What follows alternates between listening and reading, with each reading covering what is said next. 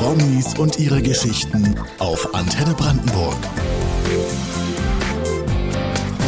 Bei uns ist heute ein Mann, der mal ein paar Jahre auf der Bühne des größten deutschen Theaters in Hamburg gestanden hat. Jeden Abend stehende Ovationen. Und das, was mich am meisten beeindruckt hat, es war ein fast dreistündiger Monolog. Guten Morgen, Edgar Selge. Guten Morgen, Herr Kosat. Es war das Stück Unterwerfung. Sie haben einen naja, heruntergekommenen, sexbesessenen Professor gespielt und worauf ich hinaus will, Sie haben offenbar kein Problem damit, sich Text für einen dreistündigen Monolog raufzuschaffen. Ich habe damit ein Riesenproblem und ich habe ein Dreivierteljahr oder ein halbes Jahr vorher angefangen zu lernen. Ja. Und ich werde diese Zeit, äh, wo ich mir diesen Text reinziehen musste, nie vergessen. Das war wie Steine klopfen. Jeden Tag eine Seite mehr und die anderen Seiten wiederholen. Also das war harte Arbeit. Okay, das beruhigt mich als jemand, der früher auch schon immer Probleme hatte mit dem Auswendiglernen beim Erlkönig und so weiter. Das Stück, in dem Sie gerade in Berlin zu sehen sind, das teilen Sie sich glücklicherweise unter anderem mit Ihrer Frau. Also eine sehr spannende Konstellation da auf der Bühne. Auch darüber werden wir sprechen in den kommenden zwei Stunden mit Edgar Selge hier bei Antenne Brandenburg. Wir starten immer mit einer Runde Punkt, Punkt, Punkt. Ich beginne einen Satz und Sie können nach Belieben vollenden. Ja. Ja? Als Kind wollte ich immer unbedingt äh, Studienrat werden.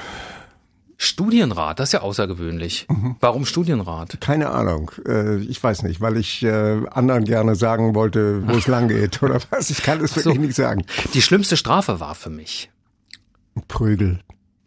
Das war nicht einfach bei Ihnen zu Hause, ne? Sie haben einen strengen ja, Vater gehabt. Ja, wenn man äh, die Art und Weise, wie Prügel ausbrechen, wie sie sich ankündigen, äh, wie sie dann vollzogen werden und wie die ganze Beziehung dann wieder rückgeführt wird oder rückgeführt werden soll in Liebe, als wäre nichts gewesen, weil die Strafe eben dann ja äh, vollzogen worden ist und damit soll wieder alles gut sein.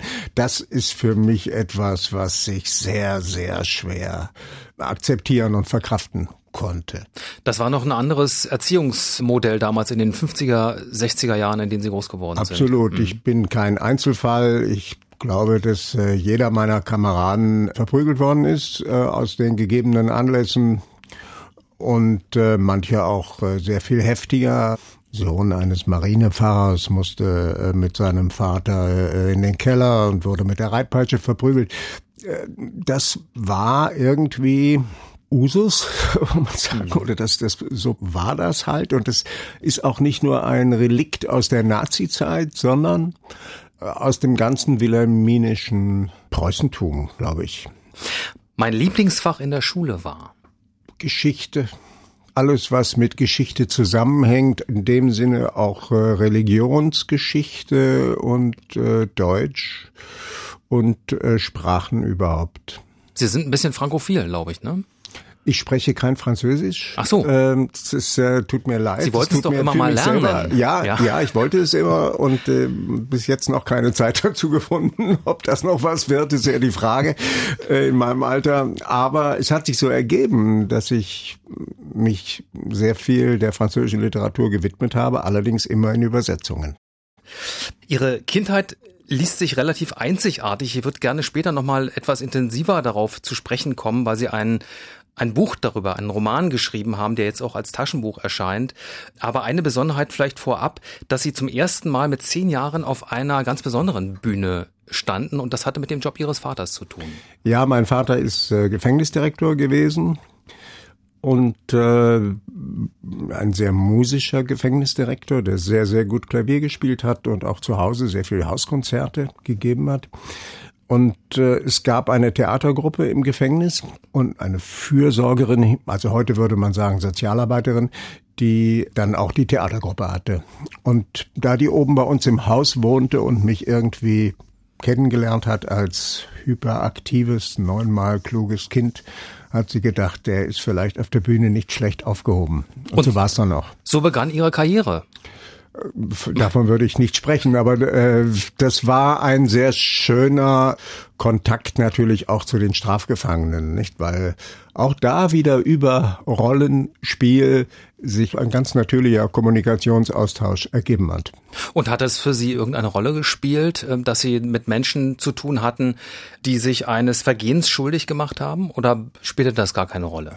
Äh, ja, ich glaube, dass man das gar nicht abstreifen kann. Das werde ich schon gewusst haben und das habe ich auch durch die Erzählung meines Vaters gewusst, der auch seine Klappe nicht halten konnte und immer wieder erzählen musste von irgendwelchen Einzelfällen, die dann auch zu uns rüberkamen, auch Weihnachten oder eben zu den Hauskonzerten, die ich da kennengelernt hatte. Ich wusste genau, wer der Kindermörder war. Ich wusste, wer seine Verlobte erschossen hat. Ich wusste, wer seine Großmutter vergewaltigt hat. Das sind natürlich so die Dinge, die man im Kopf behält, weil sie besonders ja, wir würden sagen furchtbar, ich würde jetzt mal sagen bildkräftig sind, denn ja, was das im Einzelnen bedeutet, habe ich mir sicher nicht so vorgestellt, aber es hat schon einen starken Eindruck auf mich gemacht und die Möglichkeit von diesen Menschen, die auch Kapitalverbrechen begangen haben, überhaupt akzeptiert zu werden, ernst genommen zu werden, äh, hat mich mit einem gewissen, ja, auch Stolz erfüllt.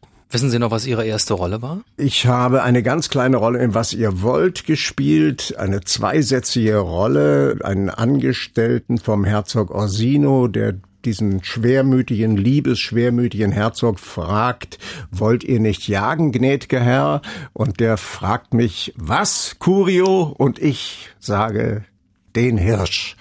Das war meine erste Rolle. So fing alles an. Ja. Man muss sich Folgendes mal auf der Zunge zergehen lassen. Schauspieler Edgar Selge steht in Berlin gerade mit seiner Frau auf der Bühne und zusammen spielen sie ein Paar, das sich scheiden lassen will. Das ist nicht ganz richtig. Die Frau möchte sich Die Frau scheiden möchte lassen sich und scheiden dem lassen. Mann bleibt nichts übrig, als da einzuwilligen. Also Richtig. es geht um den Emanzipationsprozess einer ja, man kann schon sagen, alten Frau, muss man nicht sagen einer älteren, denn die soll eigentlich an die 80 sein. Ja, und der besondere Reiz, finde ich, besteht natürlich auch darin, dass Sie dieses Stück zusammen mit Ihrer Frau spielen. Ähm, Ihre Frau Franziska Walser und Sie sind fast 40 Jahre miteinander verheiratet. Das Paar, um das es in diesem Stück geht, fast 50 Jahre. Ja, wir sind auch ein bisschen länger verheiratet, denn unser Sohn war schon, ist schon ein bisschen älter. Also Sie kennen sich auf jeden Fall eine sehr lange Zeit. Da gibt's gewisse Parallelen. Und plötzlich will eben Nancy die Scheidung. Was ist los bei diesen beiden? Also Verfallserscheinungen, äh, die typischen Verfallserscheinungen in Beziehungen, dass man nebeneinander herlebt, als sei man eine Figur oder der andere eine Figur aus Pappe. Ja, man, man denkt ja immer, und das tun ja auch die Kinder in diesem Stück, ihr seid jetzt so lange zusammen, ihr fangt doch jetzt nicht nochmal neu an. Ja, das ist ja so, dass Kinder einen, die Eltern äh, nicht unbedingt als äh, selbstständige individuelle Menschen wahrnehmen, sondern als äh, Funktion, in der sie zu ihnen stehen. Also die äh, Versorgerfunktion, die Bemutterungs- oder Bevaterungsfunktion vor allem spüren und die Kinder das überhaupt nicht äh, einbauen wollen in ihr Leben, dass da nochmal eine Spezialisierung ins Einzelwesen äh, stattfindet. Es ist, wenn man sich dieses Stück anguckt, ja eigentlich wäre es so einfach, dass man sich zuhört, dass man sich gegenseitig erzählt, welche Bedürfnisse, welche Wünsche man hat, was man von dem anderen erwartet und dann versucht, das umzusetzen. Das wäre doch eigentlich schon eine gute Ehe, oder? Das wäre es, aber dazu ist sehr viel Aktivität nötig und die Macht unserer Gewohnheiten zum Stumpfsinn und zur Faulheit kann man gar nicht äh, überschätzen. Ist das das Problem? Das würde ich sagen, ist das Problem, ja. Die Trägheit? Ist die Trägheit, ja. Das ist die Trägheit und es ist eine Trägheit, die in Wohlstandsgesellschaften meiner Ansicht nach zunimmt.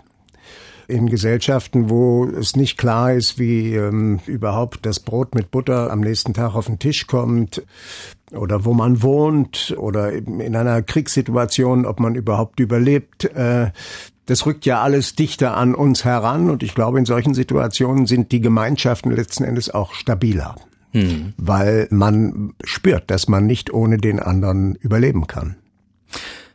Das, was Sie dort auf die Bühne bringen am Theater am Potsdamer Platz, ist fast schon ein Familienunternehmen.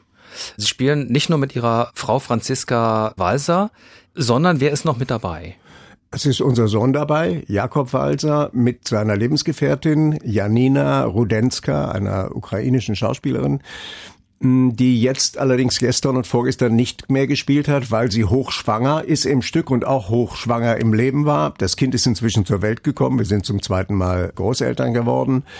Und sie wird jetzt durch den Understudy, durch ihre Kollegin, die während der Proben oft dabei war, ersetzt. Sehr gut, finde ich. Und äh, inszeniert hat das Ganze mein Neffe Titus, mit dem ich schon in der Unterwerfung zusammengearbeitet habe. Also Sie kennen sich alle äh, relativ gut, kann man glaube ich so sagen. Ja, macht's ja. das einfacher oder macht's das dann doch auch eher schwieriger? Auch ich würde sagen, der Unterschied ist nicht so groß. Es ist einfach ein Genuss, dass man mit Menschen, die man im Leben kennt, auch zusammen in die Arbeit gehen kann. Denn diese Arbeit des Schauspielers äh, oder der Schauspielerin isoliert einen sehr stark von dem Rest der Welt. Schauspieler haben nicht so wahnsinnig viele Freunde oder sind auch nicht so aktiv in ihrem Bekanntenkreis, weil man einfach sehr viel arbeitet. Das ja. würde, glaube ich, jeder bestätigen, der heute im Theater arbeitet und dann noch versucht sogar nebenher zu drehen oder so. Das ist schon eine wahnsinnig zeitraubende und familienunfreundliche Arbeit, ja. die man da macht. Insofern ist es ein Geschenk, wenn man mit den Menschen, die man mag, weil sie zur eigenen Familie gehören, gemeinsam arbeiten kann. Rosige Aussicht, so heißt dieses Theaterstück mit Familie Selge im Theater am Potsdamer Platz. Der Komödie. Familie Selge-Weiser, Entschuldigung. Ja, pardon, Familie Selge-Weiser, völlig richtig. Der Komödie am Potsdamer Platz. Bis zum 16. April. Karten gibt's ab 20 Euro. Und Edgar Selge ist unser Gast noch bis 12 hier bei Antenne Brandenburg. Herr Selge, Sie sind ein erfahrener Film- und Theaterschauspieler. Sie stehen seit Jahrzehnten auf großen Bühnen. Da haut einen wahrscheinlich nichts mehr um. Gibt's bei Ihnen überhaupt noch Lampenfieber? Absolut. Ich glaube, wegen des Lampenfiebers mache ich das Ganze. Das ist halt eine besondere Form der Spannung, das ist eine existenzielle Spannung. Die liebe ich. Hm, das hat man so natürlich beim Bücherschreiben nicht unbedingt. Da sitzt man im stillen Kämmerlein für sich. Wir sprechen gleich über den ersten Roman, den Sie geschrieben haben und den eine Kritikerin genannt hat. Ein Wahnsinnsbuch. Titel Hast du uns endlich gefunden? Herr Selge, Sie erzählen aus der Perspektive des zwölfjährigen Edgar und zwar über ihre besondere Kindheit. Sie haben zwei ihrer Brüder verloren. Sie hatten einen strengen Vater, der sie einerseits geschlagen, andererseits sich ihnen aber auch ungebührlich genähert hat. Wie hat diese Kindheit eigentlich Ihr Verhältnis zu anderen Menschen geprägt? Ich bin kein Psychoanalytiker. Ich war auch nie bei einem Psychoanalytiker. Ich äh, spüre die Hemmungen sehr stark, die ich mit mir herumtrage, die sicher mit äh, dem Verhalten des Kindes in seiner Familie zu tun haben, einer Familie, in der Spontanität und sich ausleben und sich ausdrücken auf der einen Seite eine ganz große Rolle spielen, aber dieses sich ausleben ist vor allem für den Vater reserviert gewesen, vielleicht auch für die älteren Brüder. Jedenfalls äh, bin ich mit meiner Dynamik da sehr oft angeeckt und äh, auch beschnitten worden. Und das hat schon auch zu Verstörungen und Hemmungen geführt. Das ist sicher genau der Grund, warum ich einfach äh, diesem Kind nochmal freien Lauf lassen wollte. Wie würden Sie sich selber beschreiben als Zwölfjähriger? Was waren Sie für ein Zwölfjähriger? Ich glaube, ein, ein Zwölfjähriger, der nicht geglaubt hat, dass er ein Kind ist und zwischen Erwachsensein und Kindsein nicht wirklich unterscheiden konnte. Ein Kind, das sehr einsam gewesen ist, sehr viel Fantasiespiele gemacht hat, in der Fantasie mit sehr viel anderen Figuren gespielt hat, gewechselt hat zwischen anderen Figuren, ständig laut geredet hat, auch wenn er alleine gewesen ist. Es ist etwas, das ich bei meinem Vater äh, beobachtet habe, bei dem das auch so war, bei ihm auch als Folge von Kriegstraumata. Und äh, auch ein Kind, das eine starke kriminelle äh, Energie entwickelt hat, möglicherweise auch fasziniert durch die Strafgefangenen im Gefängnis. Ich wollte eigentlich auch gerne weglaufen. Ich habe dafür mir die Mittel besorgt, also ich habe gestohlen, um mir diese Wünsche zu erfüllen. Und Sie sind ja auch abgehauen. Bin abgehauen, ich bin mehrmals äh, abgehauen, äh, auch mehrmals, als ich in diesem Buch beschrieben habe ein starker Freiheitsdrang, also immer das Bewusstsein, eigentlich in einem Gefängnis zu leben, in einem inneren Gefängnis. Was wusste eigentlich Ihre Familie, vor allem Ihre eigenen Kinder über diese ja zum Teil sehr dramatischen Geschichten oder haben die zum ersten Mal davon gehört? Wir haben in der Dynamik und in der Energie das alle zum ersten Mal so erfahren. Ich habe das auch nicht so erzählen können. Auch meine älteren Brüder, die ja vorkommen, weil ich alle bei ihren originalen Namen benenne, musste ich ihnen die Kapitel immer schicken, um auch zu wissen, ob sie damit einverstanden sind, dass das veröffentlicht wird. Die haben doch sehr vieles nicht gewusst. Was schön war, ist, dass sie mich eigentlich immer nur ermutigt haben, weiterzumachen und nie eingegriffen haben, haben gesagt, das kannst du nicht schreiben oder so. Sie haben sich nochmal sehr intensiv mit vielen Dingen von damals beschäftigt. Sie haben sich, glaube ich, von Ihrem älteren Bruder zeigen lassen, wie das mit der Handgranate passiert ist. Das habe ich gemacht. Ich bin, ähm, also ein Bruder von mir, der 1942 geboren ist, hat 1949, ein Jahr nach meiner Geburt, gemeinsam mit seinem älteren Bruder eine Handgranate gefunden und hat die zu Hause im Hauseingang geöffnet und ist dabei ums Leben gekommen. Der andere Bruder ist äh, schwer verletzt worden.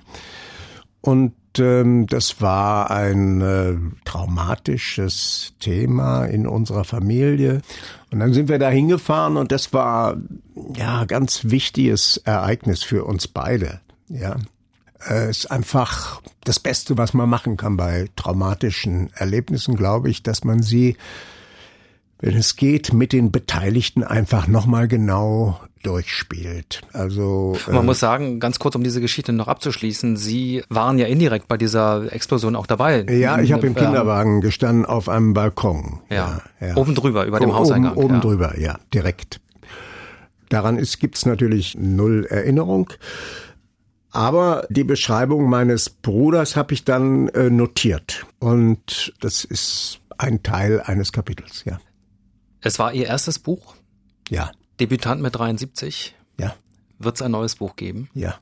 Schreiben Sie schon dran? Ja. Auch wieder sehr zurückgezogen? Ja. Ja, zurückgezogen heißt, ich erzähle keinem was. ich habe es äh, geahnt. Sie mhm. werden ähm, heute Nachmittag aus Hast du uns endlich gefunden lesen? Von 13 bis 16 Uhr gibt's im Theater am Potsdamer Platz ein großes Fest, äh, mit dem die Komödie ihre neue Spielstätte einweiht. Und Edgar Selge wird lesen aus diesem Buch Hast du uns endlich gefunden und ist noch bis 12 hier bei uns. Der Sonntagmittag bei Antenne Brandenburg mit Schauspieler Edgar Selge. Herr Selge, möchten Sie sich kurz nachschenken? Darf ich? Ja, natürlich. Ähm, Sie erzählen die ganze Zeit. Ja, ich äh, mal was trinken. trinke aber nur aus der Tasse, wenn Sie reden, damit man das nicht hört. Okay. Ich wollte nämlich jetzt zum Antenne Fragebogen kommen. Das wären kurze Fragen mit der Bitte um kurze Antworten. Mhm. Ja. Wie viele Gerichte können Sie auswendig kochen? 20.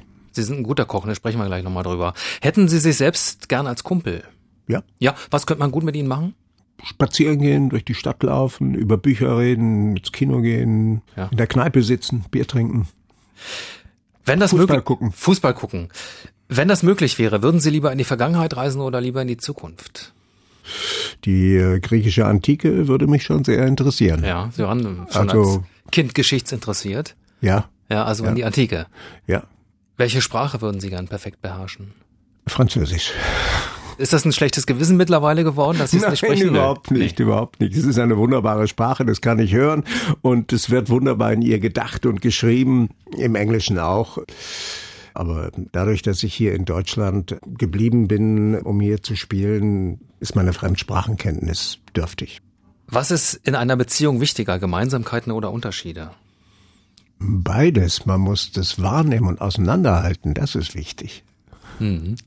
Von welchem Lebenstraum haben Sie sich bereits verabschiedet? Regisseur zu sein zum Beispiel.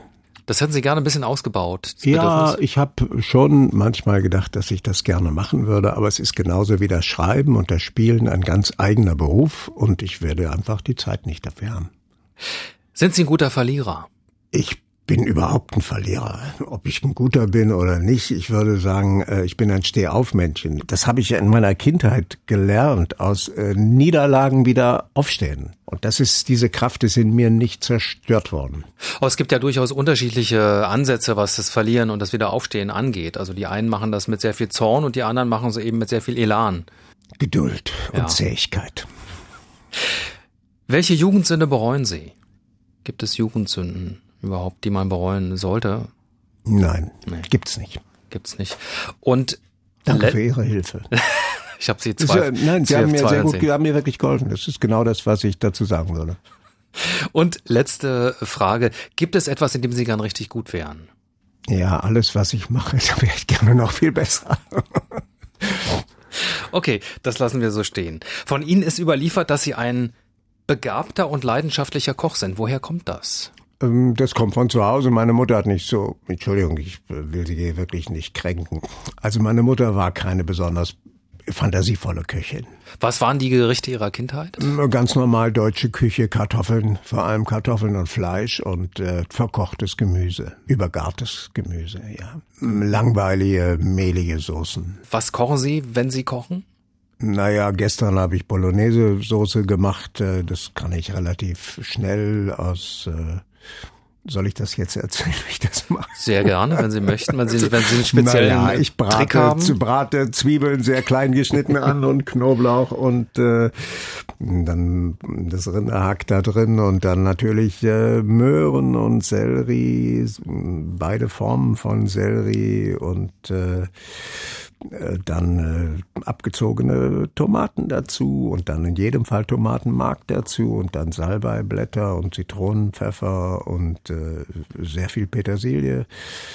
Und das Ganze muss gut eindicken und dann nach Möglichkeit frisch gemachte Nudeln dazu. Ja, das ist natürlich das Ideal. Ja, ja. ja. Ein bisschen ähm, Speck dazu ist ganz gut mit dem Rinderhack als zum Geschmack. Ja. Sehr dünn geschnitten. Und ich glaube, Sie teilen diese Leidenschaft mit Ihrer Frau, ne? Naja, Oder? meine Frau macht das einfach besser. Die, ist, so. äh, die macht das ja. natürlich viel besser, weil sie auch, auch viel mehr macht, viel häufiger macht und viel äh, bewusster auch kocht. Äh, aus der Familie meiner Frau kommt eine wirklich eine Essenskultur, auch von ihrer Mutter her. Die habe ich da gelernt. Ich habe gelernt, im Laufe meines Lebens meinen äh, Zuckerverbrauch enorm zu reduzieren weniger Fleisch zu essen. Jetzt habe ich gerade von Bolognese-Soße erzählt. Also nichts ist wahr ohne sein Gegenteil. Dann ist das eine äh, schöne Parallele auch zu dem Stück, in dem Sie gerade zusammen spielen, denn da kocht Ihre Frau ja den Schmorbraten auch ja. ähm, für Ihren Mann, den Sie dort spielen. Rosige Aussicht, so heißt das Stück im Theater am Potsdamer Platz. Und dort gibt's wie gesagt, gleich ab eins, ab 13 Uhr ein großes Fest, mit dem die Komödie vom Kudamm quasi an den Potsdamer Platz zieht. Sie werden aus ihrem Buch lesen und dann spielen sie im Anschluss auch äh, gleich noch das Stück. Also ist schon ordentlich was los heute für Sie, ne? Das wird schon gehen. Dann viel Erfolg für beides und herzlichen Dank für Ihre Zeit heute. Herr Kosert, ich bedanke mich sehr für dieses inspirierende, tolle Gespräch mit Ihnen. Hat mich sehr gefreut. Vielen Dank. Mich auch. Antenne Brandenburg.